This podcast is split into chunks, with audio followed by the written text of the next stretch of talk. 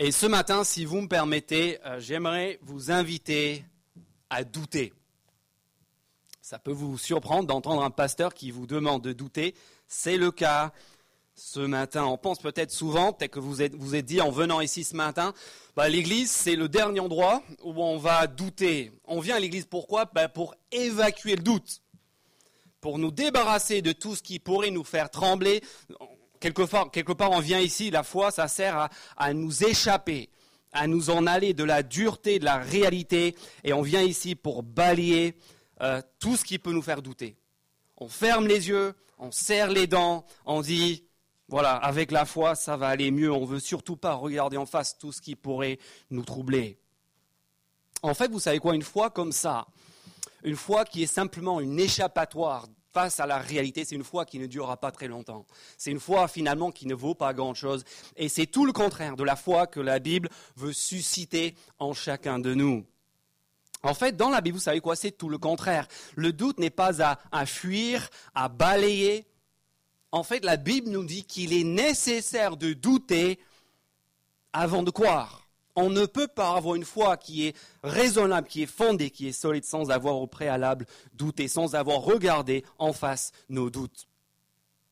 Et j'aimerais vous inviter à regarder euh, dans vos Bibles ce matin euh, les trois doutes, trois doutes qui torturaient le peuple de Dieu à qui le prophète Ésaïe s'adressait il y a 2700 ans. Nous sommes, si vous nous rejoignez ce matin, nous sommes dans une époque lointaine, dans un pays lointain. Nous sommes en Babylone. Sept siècles avant Jésus-Christ, nous sommes en exil, nous sommes avec le peuple de Dieu, le peuple que Dieu a choisi d'abord à travers d'Abraham, ensuite à travers de Moïse, et ensuite il y avait l'épopée, la grande épopée avec David et Salomon, et le peuple de Dieu était un grand peuple puissant, sa, terre était immense, son influence euh, euh, aussi. Et puis après, c'est la dégringolade. C'est la dégringolade, c'est l'invasion, c'est la déportation, jusqu'à ce que nous arrivons ici, en Ésaïe 49 et 50. Et là, c'est la débandade. Le peuple a été déporté, il a tout perdu. La ville mère, Jérusalem, n'est plus qu'un tas de décombres, et le peuple lui-même est déporté, esclave euh, en Babylone. Et le pire dans tout cela, c'est que c'est entièrement de leur faute. On voit ça au chapitre 50, verset 2. C'est totalement de leur faute. Ils n'ont personne d'autre qui peuvent blâmer pour cette situation. Verset 1, pardon. C'est à cause de vos fautes que vous avez été vendus. C'est à cause de vos transgressions que votre mère a été renvoyée. Ils sont au fond du trou et c'est totalement de leur faute. Et dans cette situation, il y a trois doutes. Trois grands doutes que nous allons voir ensemble ce matin, trois grands doutes qui torturent ce peuple-là, trois grands doutes qui peuvent aussi être les nôtres ce matin. Premier doute, c'est au, verset 14 du chapitre 49 chapitre 49, verset 14. Ces trois doutes sont présentés autour d'images en rapport avec la famille. Il y a l'image de l'abandon d'un enfant, l'image d'une épouse qui a été renvoyée, divorcée, et puis euh, il y a l'image d'une femme stérile. D'abord, l'enfant qui a été abandonné, chapitre 49, verset 14. Si on disait, l'Éternel m'a abandonné, le Seigneur m'a oublié, c'est que c'est votre cas ce matin. Vous, vous avez l'impression, très honnêtement, ce matin, que Dieu vous a oublié. Vous a laissé tomber, il vous a abandonné alors que vous avez besoin de lui. Deuxième doute, regardez le verset 20, euh, 21 euh, du chapitre 49, à la moitié du verset au milieu, euh, en haut, pardon, de la colonne de droite à la page 474. 49, 29. Deuxième doute, deuxième question de ce peuple. Est-ce que je suis stérile? Est-ce que je suis sans avenir? Regardez la première phrase en haut de la colonne de droite, j'étais privé d'enfants, j'étais stérile, j'étais en exil, mise à l'écart. Après l'image de l'enfant abandonné, Dieu m'a oublié. L'image de la femme stérile, je n'ai aucun avenir, il n'y a pour moi aucune perspective. Troisième doute, chapitre 50, verset 1. Si on te demande cette fois-ci, est-ce que je suis comme une épouse divorcée comme un enfant oublié, abandonné, comme euh, une femme stérile, et puis chapitre 50, verset 1, comme une épouse divorcé Est-ce que Dieu ne veut plus de moi? À cause de ma faute, à cause de ce que j'ai fait Est-ce que la rupture entre Dieu et nous est définitive? Voilà trois doutes. Trois doutes, et j'imagine qu'on sera nombre dans cette salle ce matin à voir l'un ou l'autre, voir plusieurs de ces doutes. Est-ce que Dieu m'a oublié? Est-ce que j'ai un avenir? Quelle est la perspective pour moi? Est-ce qu'il y a une perspective pour le peuple de Dieu, pour l'Église Saint-Cyprien? Est-ce que mon péché, ce que j'ai fait est trop grave pour que Dieu puisse s'intéresser à moi? Et ce sont trois doutes que Ésaïe invite le peuple de Dieu à regarder en face.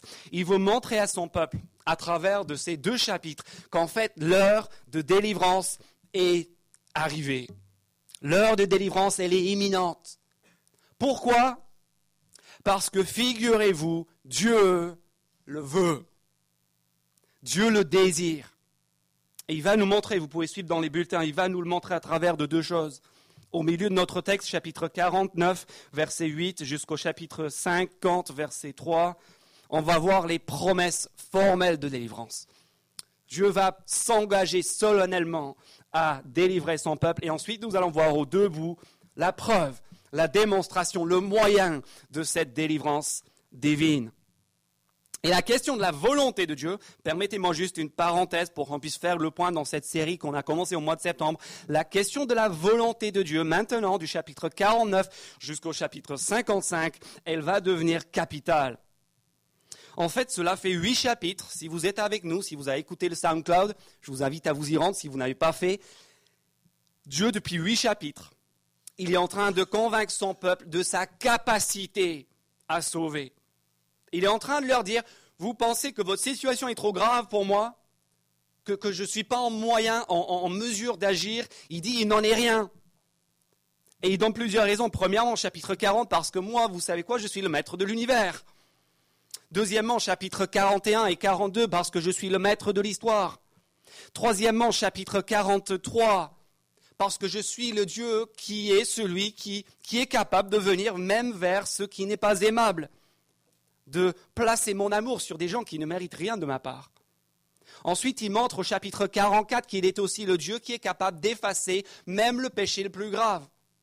Chapitre 45 et 46, on voit qu'il est en mesure de sauver parce qu'il est tout simplement souverain sur le parcours des empereurs, même d'un Cyrus.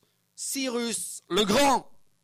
Cyrus, roi de Perse, qui va balayer d'un seul coup cet empire babylonien qui, leur semble absolument inébranlable, qui est la, cause première de leur misère, misère, et de leur souffrance. Et enfin, on l'a vu la semaine dernière, est-ce que Dieu peut agir? Bien sûr qu'il peut agir, parce qu'il est non seulement maître du parcours des empereurs, il est aussi maître du destin des empires.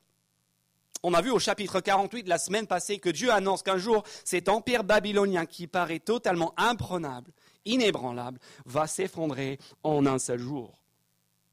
Donc la conclusion de ces huit chapitres qu'on a vus depuis le mois de septembre se résume en une phrase qui aurait fait plaisir à Barack Obama il y a quelques années. Yes, he can.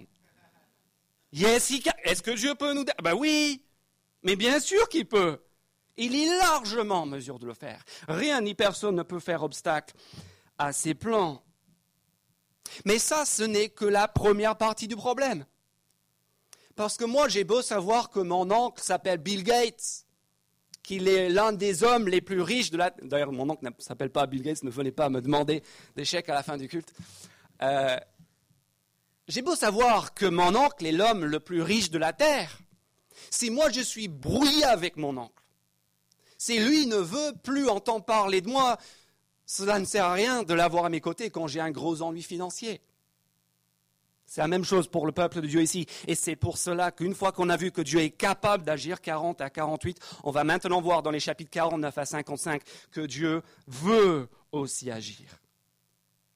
Et ça, c'est très important parce que là aussi, vous et moi, comme ces Israélites, peuvent aussi douter, n'est-ce pas? J'ai entendu, ma carrière pastorale n'est pas très longue, mais j'ai entendu à de nombreuses reprises des gens qui me disent Ah, je crois que Dieu peut tout faire. Je crois que Dieu est en mesure de sauver qui, que ce soit. C'est juste que je ne suis pas sûr qu'il veuille le faire pour moi. Il est bon pour les autres, mais peut-être pas pour moi. Et cette question-là, elle est pertinente pour nous d'autant plus que le problème ici, à partir du chapitre 49, vous allez remarquer des choses assez étonnantes. À partir du chapitre 49, on n'entendra plus parler de Babylone. On n'entendra plus non plus parler des idoles, ces idoles dont il a été question presque toutes les semaines depuis le mois de septembre. Parce qu'au chapitre 48, on a entendu, je viens de vous le rappeler, on a entendu que Babylone va tomber, que cet empire va s'effondrer en un seul jour. Mais le livre d'Ésaïe continue. Babylone, c'est la cause de la misère du peuple de Dieu. On entend chapitre 48 que, que, Babylone va tomber, on se dit, bah c'est bon. Le livre pourrait s'arrêter là, mais le livre continue. Vous savez pourquoi? Parce que le vrai problème n'est pas extérieur. Le vrai problème du peuple de Dieu, notre vrai problème ce matin, ce n'est pas nos problèmes extérieurs. Ce ne sont pas les épreuves, ce n'est pas notre situation, ce n'est pas les difficultés, ce n'est pas les idoles qui nous entourent. Le vrai problème, Esaïe l'a appris au chapitre 6, le vrai problème, c'est moi. C'est nous, c'est ce qui est à l'intérieur de nous, c'est le mal qui nous sépare de Dieu, le péché qui nous empêche d'être dans la présence d'un Dieu qui est trois fois saint. Et la merveilleuse nouvelle, la merveilleuse nouvelle que je suis ravi de pouvoir partager avec vous sur les, prochaines, sur les prochains dimanches, c'est que ce Dieu qui est capable de délivrer, qui est plus fort et plus grand que tout, est aussi un Dieu qui veut délivrer. Il n'est pas seulement en mesure de délivrer, il est désireux de le faire. Et je vous invite à le voir maintenant avec ces promesses, ces fabuleuses promesses du chapitre 49 à partir du verset 8.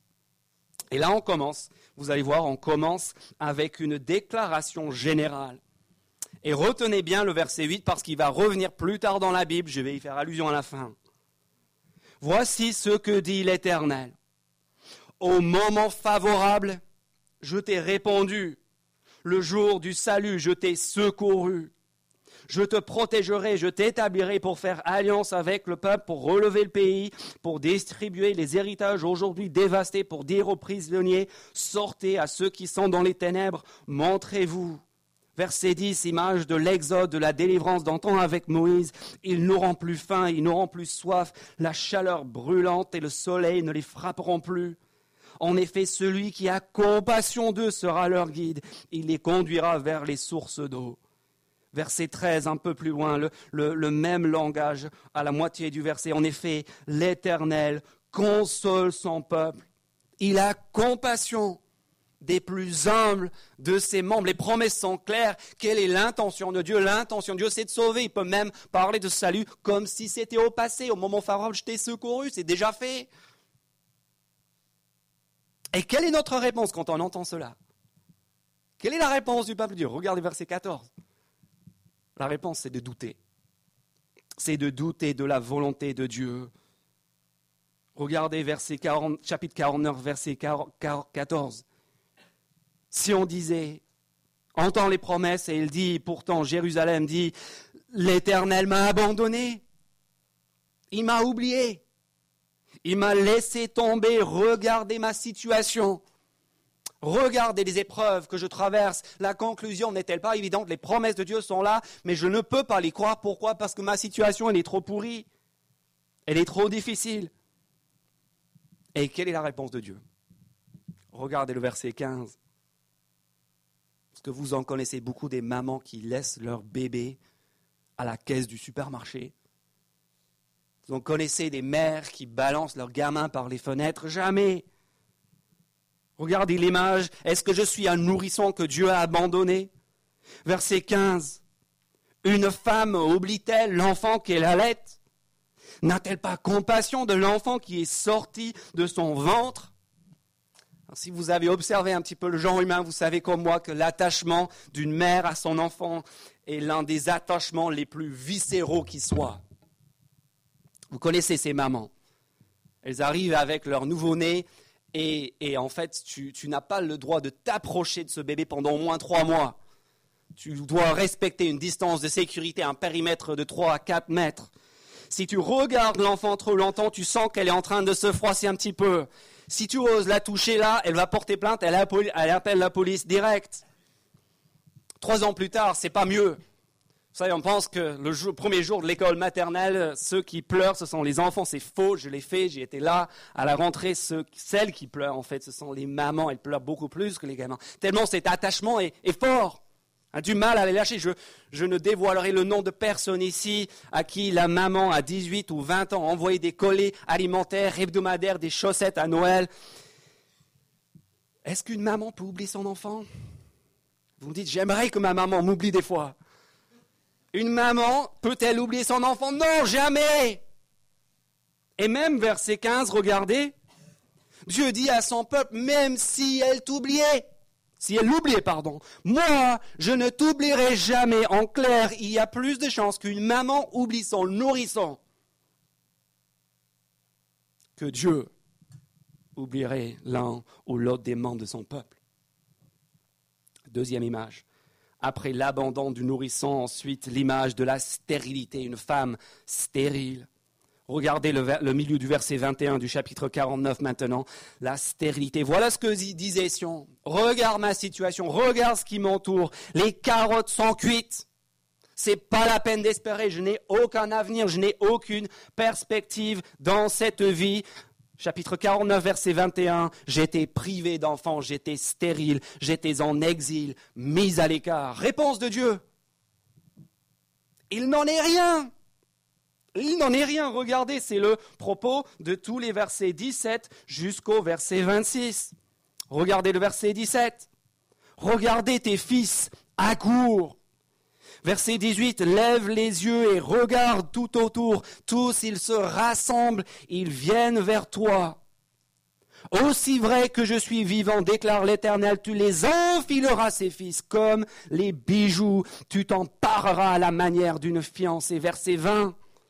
Un peu plus loin, ils te répéteront, ces fils dont tu avais été privé. L'espace est trop étroit pour moi. Pousse-toi, maman, pousse-toi, fais-moi de la place. Avant, tu étais seul à la maison. Maintenant, il n'y a pas assez de place. Et verset 21, regarde la suite. Tu diras dans ton cœur, mais qui m'a donné ses fils? Je croyais que j'étais stérile, je croyais que j'avais aucun avenir. Et regarde cette progéniture qui abonde dans tous les sens. Verset 22 encore, regardez. Voici ce qu'a dit le Seigneur l'Éternel. Je lèverai ma main. Et maintenant on parle plus loin que les frontières d'Israël de ce petit peuple en exil. Je lèverai la main, verset 22, en direction des nations. Je dresserai mon étendard pour les peuples, et ils amèneront tes fils en les tenant dans les bras. Ils porteront tes filles sur leurs épaules. Et si tu crains, si tu crains pour ton avenir, on n'imagine pas, n'imagine pas, verset 23, que ces enfants qui vont être donnés vont du coup vivre dans des HLM et grâce aux allocations familiales, il n'en est rien. Appelle ce gosse George. Pourquoi verset 23 Regardez? Parce que des rois seront tes pères adoptifs. La princesse, tes nourrices, les nounous de service s'appelleront Kate et William, Albert et Charline. Tu te croyais stérile, tu te croyais condamné, il n'en est rien. Tes fils accourent, ta progéniture abondera. Troisième doute, troisième image, après l'abandon nous nourrissons, après la femme stérile, troisième image autour de la famille, chapitre 50, verset 1, la femme divorcée, la femme renvoyée, et ce doute, il peut aussi être le nôtre. Est-ce que ce que moi j'ai fait dans ma vie est trop grave pour que Dieu puisse me reprendre? Est-ce que je suis allé trop loin? Est-ce que je suis trop en dehors des clous pour que Dieu puisse s'intéresser à moi? Notre faute signale-t-elle finalement une rupture définitive dans nos rapports avec Dieu? Voici ce que dit verset 1 du chapitre 50, regardez. Voici ce que dit l'Éternel. Où est la lettre de divorce? Par laquelle j'ai renvoyé votre mère, dit à son bon, mais trouve-moi la recommandée du notaire. Tu l'as Tu as un papier, tu as un acte légal comme quoi notre relation est finie Ah non? Ah bien voilà. Tu croyais que c'était fini, n'en est rien. Mes amis, si vous croyez ce matin que votre péché Pensez-y un instant. Votre péché le plus honteux, le plus haineux que vous regrettez le plus de toute votre vie, si vous pensez que ce péché scandaleux, que ce péché odieux puisse vous mettre, ou mettre quelqu'un d'autre dans cette salle, ou dans cette ville en dehors de la portée de, de Dieu, en fait, vous ne connaissez pas Dieu. Non pas que Dieu prenne le péché à la légère. Regardez encore la suite du verset 1. C'est pas que Dieu balaye le, péché sous le tapis comme si ce n'était pas grave. Si, c'est grave. Regardez verset 1. C'est à cause de vos fautes que vous avez été vendu. C'est à cause de vos transgressions que votre mère a été renvoyée. Vous en êtes là. Le péché est bel et bien la cause de vos galères, dit Dieu. C'est à cause de lui que vous gémissez au fond de l'empire babylonien. C'est à cause de votre péché que Jérusalem, la ville mère, est un tas de décombres. Mais n'imaginez pas N'imaginez pas un seul instant que le péché, le péché le plus haineux, le péché le plus affreux, le plus détestable, le plus grossier puisse faire obstacle à ma délivrance. Regardez le verset 2. Mon bras, au milieu du verset, Dieu, mon bras serait-il trop court pour vous libérer? N'ai-je pas assez de force pour vous délivrer? Rupture? Divorce, séparation définitive entre Dieu et son peuple à cause d'un péché, en aucun cas. Rien ne peut empêcher à son bras de sauver même les pécheurs et les rebelles que nous sommes. Mes amis, est-ce que vous vous identifiez à ce peuple? Est-ce qu'il y a quelqu'un ici qui n'a jamais douté comme ce peuple était en train de douter? Est-ce qu'il y a quelqu'un parmi nous qui n'a pas besoin d'entendre ces promesses? Tu penses que Dieu t'a oublié? Tu penses que Dieu t'a abandonné? Tu sais quoi, il y a plus de chances qu'une maman oublie son nourrisson. Tu penses que tu es stérile? Tu penses que le peuple de Dieu, l'Église, est un truc moisi qui n'a aucun avenir, qui n'a aucune chance de s'en sortir, de se multiplier? Détrompez-vous. Lève les yeux, dit Dieu, et regardez ces fils, ces enfants qui accourent depuis les extrémités de la terre tu trembles devant Dieu ce matin à cause de la gravité de ton péché, parce que tu sais que tu es en rébellion assumée contre lui. Tu sais qu'il y a des choses dans ta vie qui ne sont pas en règle. Tu crois que c'est fini, que c'est cuit, que le divorce est consommé? Détrompez-vous. Il n'en est rien. Où est la lettre des divorces? Et depuis quand d'ailleurs? Depuis quand est-ce que le péché a été un obstacle pour Dieu de délivrer qui que ce soit? C'est sa spécialité. Voilà pour les promesses de Dieu. Et j'imagine que si vous vous mettez à la place de ce peuple-là, il est difficile de douter de la volonté de Dieu de délivrer. Mais peut-être qu'on est là, peut-être qu'eux, ils étaient là à l'époque et ils se disaient, bah, c'est très bien que Dieu veut délivrer. C'est très bien qu'il dit qu'il veut délivrer, mais, mais ce sont juste des paroles. C'est juste des mots imprimés sur une feuille dans un vieux livre. Et c'est là que Dieu dit, j'ai pas fini j'ai pas fini parce que regardez maintenant les deux bouts de ce texte. Là, je vous ai montré juste le centre. Mais on va finir avec ces deux bouts. Parce que vous savez, il se passe quelque chose de très étrange ici. C'est l'un des, phénomènes les plus étranges dans toute la Bible. En fait, on commence au fur et à mesure qu'on lit ces derniers chapitres d'Ésaïe, on commence à entendre des voix.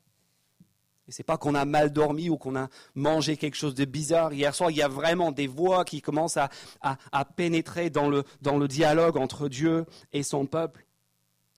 Parce que si vous regardez le chapitre 49, verset 1 à 7, le début de notre texte, et le chapitre 50, euh, verset 4 à 11, les deux bouts qu'on va regarder maintenant en parallèle, on a ici deux voix qui, qui interviennent.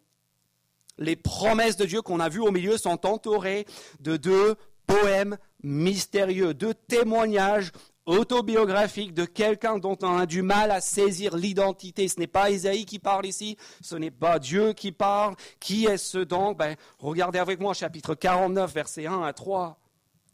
Cette voix intervient une première fois, il écoutez-moi. Peuple lointain, soyez attentifs, l'Éternel m'a appelé dès le ventre de ma mère. Qui est-ce? Il m'a appelé il a mentionné mon nom dès avant ma naissance. Il a rendu ma bouche pareille à une épée tranchante. Il m'a couvert de l'ombre de sa main. Il a fait de moi une flèche aiguë. Il m'a caché dans son carquois. Il a dit, tu es mon serviteur. Et ce mot serviteur, on l'a déjà entendu. On l'a déjà entendu à plusieurs reprises. Et on a intérêt à comprendre qui est ce serviteur parce que regardez, la fin du verset 3, c'est par lui que Dieu va montrer sa splendeur. Verset 6 du chapitre 49, c'est par lui qui va dévoiler son salut pour les extrémités de la terre. En d'autres mots, c'est grâce à ce serviteur, qui qu'il soit, que les promesses de Dieu qu'on vient de voir vont être prouvées, vont être confirmées, vont être validées. Mais comme je le disais, on a déjà entendu du serviteur à plusieurs reprises en Ésaïe. Au chapitre 41, qui était le serviteur? Chapitre 41, verset 8, le serviteur, c'était, c'était Israël, c'était le peuple de Dieu. Ensuite, au chapitre 44, au chapitre 45, loin de l'Éternel, celui qui accomplissait la volonté de Dieu, c'était Cyrus, le Perse, le grand empereur, que Dieu allait faire venir pour libérer son peuple. D'autres pensent qu'ici, au chapitre 50, le serviteur, c'est simplement l'autoportrait d'Ésaïe, le prophète lui-même. Mais regardez maintenant avec moi ce double portrait. Ce sont deux portraits parallèles qui se complémentent et on va voir que ce double autoportrait du serviteur comporte trois traits nouveaux qui excluent Israël, Cyrus et Ésaïe. Je vais faire travailler un petit peu vos doigts entre le chapitre 49 et le chapitre 50. Chauffez-les un peu. D'abord, ce serviteur ne peut pas être Israël. Israël qui au chapitre 42 était caractérisé par sa surdité, et par le fait d'être aveugle, par sa cécité. Pourquoi? Parce que ce serviteur qui nous est présenté ici, qui est la garantie que les promesses de Dieu sont valables, il est quelqu'un qui est caractérisé par l'écoute et par une obéissance à Dieu qui sont parfaites. Regardez verset, euh, chapitre 49, verset 1 encore. Regardez cette intimité qu'il a avec Dieu. L'Éternel m'a appelé dès le ventre de ma mère. Il m'a dit, tu es mon serviteur, verset 2. Il m'a caché dans son carquois, il a fait de moi une flèche aiguë. Verset 5, il dit, j'ai de l'importance aux yeux de l'Éternel, cette intimité extraordinaire. Et puis, plus clairement encore, chapitre 5, verset 4, regardez cette écoute, cette obéissance incroyable. Le Seigneur l'Éternel, chapitre 5, verset 4, m'a donné le langage des disciples pour que je sache soutenir par la parole celui qui est abattu. Voilà pourquoi et comment il peut le faire. Il réveille. Oui, matin après matin, il réveille mon oreille pour que j'écoute comme le font des disciples. Matin après matin, il réveille l'oreille de ce serviteur. Ce n'est pas Israël qui était sourd. Verset 5, le Seigneur l'Éternel m'a ouvert l'oreille et moi je ne, je ne me suis pas rebellé, je n'ai pas reculé. Écoute, obéissance parfaite. Ensuite, ce serviteur, ça ne peut pas être Cyrus.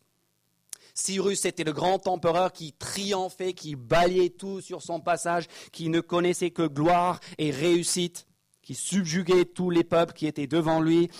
Mais ce serviteur, Regardez encore, ça apparaît dans les deux poèmes, dans les deux chants, au début et à la fin. Ce serviteur envoie plutôt son épuisement. Son épuisement et ses souffrances. Regardez chapitre 49, verset 4. Il était proche de Dieu, Dieu le connaissait depuis le ventre de sa mère, et pourtant, regardez ce verset étonnant, chapitre 49, verset 4. Quelle était son expérience? Qu'est-ce qu'il disait? Quant à moi, je disais, c'est pour rien que je me suis fatigué. Tous mes efforts, toute ma vie ne sert à rien, ça semble comme un échec cuisant. C'est pour du vide, verset 4. C'est en pure perte que j'ai épuisé mes forces. C'est pire au chapitre 50. Regardez le verset 6 du chapitre 50. C'est la même chose, le même thème. J'ai présenté mon dos à ceux qui me frappaient et mes joues à ceux qui m'arrachaient la barbe. Je n'ai pas caché mon visage aux insultes et aux crachats. Ça, c'est pas Cyrus, mes amis.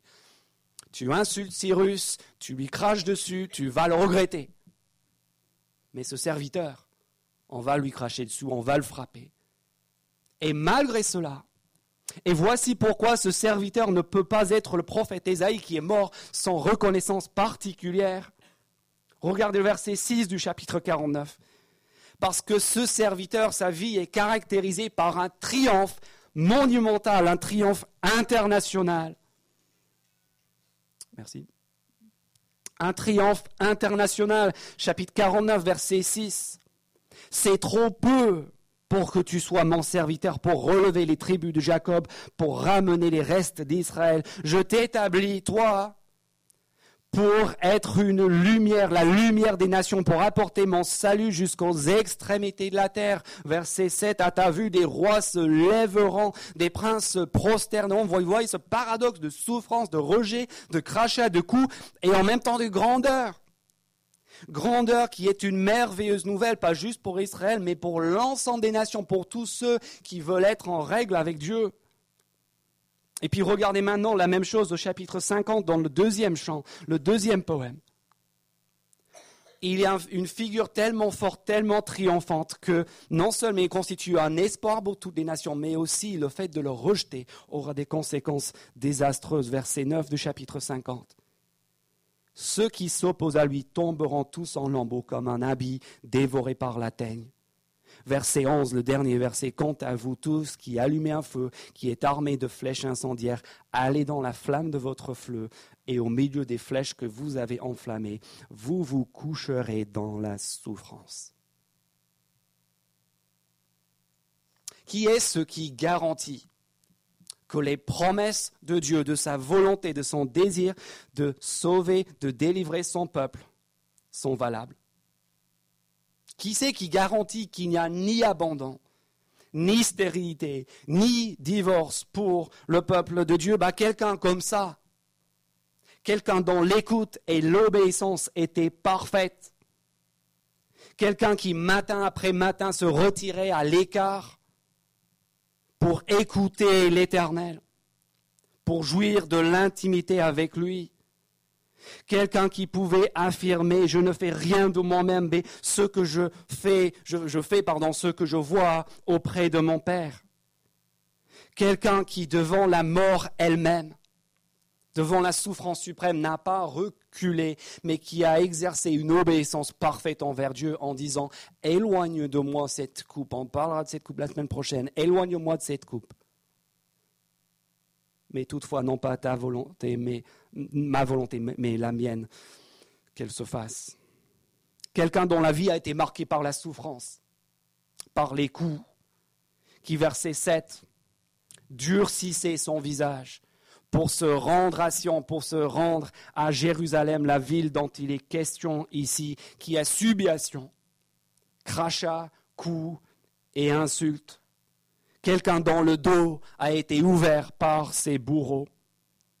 Quelqu'un enfin, donc, comme le dit Paul dans les actes des apôtres au chapitre 13, en citant ce texte même, quelqu'un qui a permis que le salut de Dieu se répande jusqu'aux extrémités de la terre, quelqu'un qui est devenu la lumière de Dieu pour attirer des gens de toutes les nations à lui, quelqu'un qui reprenait pendant sa vie quasiment texto la notion du chapitre 50, verset 10 Regardez 5 en 10. Si quelqu'un marche dans l'obscurité et manque de lumière, qui place sa confiance dans le nom de l'Éternel, ça ne vous parle pas quand cet homme qui s'appelle le serviteur arrive et dit, je suis la lumière du monde. Si quelqu'un marche dans les ténèbres, bah, qu'il me suive et il aura en lui la lumière de la vie. Quelle est la réponse? Voilà où tout cela va en venir. Quelle est la réponse aux doutes de ce peuple? Quelle est la réponse à nos doutes ce matin? Comment est-ce que nous savons que Dieu n'abandonnera jamais son peuple? Si ce n'est quand on voit le Fils de l'homme dire qu'il est venu pour chercher et pour sauver ce qui était perdu. Dire comme en Marc chapitre 3 qu'il est venu, en fait en citant chapitre 49, versets 24 et 25, qu'il est venu pour arracher à l'homme fort ses captifs et ses prisonniers. Comment est-ce que nous savons qu'il n'y a pas de stérilité pour le peuple de Dieu, mais que, Dieu va fonder une famille internationale, si ce n'est quand on lit à propos de Jésus-Christ qu'à tous ceux qui ont cru en son nom, il a donné l'autorité de devenir enfants, fils de Dieu, quand on entend parler de l'adoption qui est possible pour nous tous grâce à l'œuvre de Jésus-Christ dans l'Épître aux Romains. Comment est-ce que nous savons enfin qu'il n'y a pas de divorce, qu'il n'y a pas de rupture entre Dieu et les pécheurs, si ce n'est lorsque dans les dernières pages de la Bible, on apprend que Dieu a rassemblé à lui des milliers et des milliers, des foules sans nombre, de rebelles et de pécheurs sans nous, pour faire de quoi? Son épouse. Son épouse chérie, belle, radieuse, parée pour le jour de son mariage. Mes amis, on a regardé le doute en face avec ce peuple. On a entendu les promesses de Dieu comme quoi il avait la volonté de sauver. On a vu la preuve de son salut. Maintenant, la question pour nous est de savoir quelle sera notre réponse. Quelle sera notre réponse? Comme le dit l'apôtre Paul, après avoir présenté l'œuvre de Jésus-Christ, sa mort, sa résurrection, le fait qu'il soit devenu péché pour nous, il reprend le premier verset qu'on a lu ce matin, chapitre 49, verset 8. À la lumière de l'œuvre de Jésus-Christ, il dit, voici maintenant maintenant le jour du salut. Aujourd'hui, le jour favorable où Dieu a secouru son peuple. Voici l'heure de la délivrance, Jésus-Christ. La preuve objective, la preuve historique que Dieu n'a pas abandonné son peuple, quelles que soient nos circonstances extérieures, quelles que soient les difficultés, les doutes qui nous assaillissent en ce moment même on a l'assurance, grâce à lui, que notre vrai problème, pas le problème extérieur, mais le problème intérieur, le problème de notre péché, de notre rébellion, la raison pour laquelle ce peuple était en exil, la raison pour laquelle vous et moi nous sommes éloignés de Dieu, ce problème-là est réglé par ce serviteur, ce serviteur Jésus-Christ, le serviteur obéissant, souffrant et triomphant. La garantie objective qu'il n'y a pas d'abandon, qu'il n'y a pas de stérilité et qu'il n'y a pas non plus de doute à avoir quant aux affections de Dieu à l'égard de son peuple. J'aimerais vous inviter à quelques instants de recueillement. Et peut-être qu'on peut revenir devant Dieu à la lumière de ce qu'on a vu ce matin sur les doutes que nous, on peut avoir. On va se courber juste.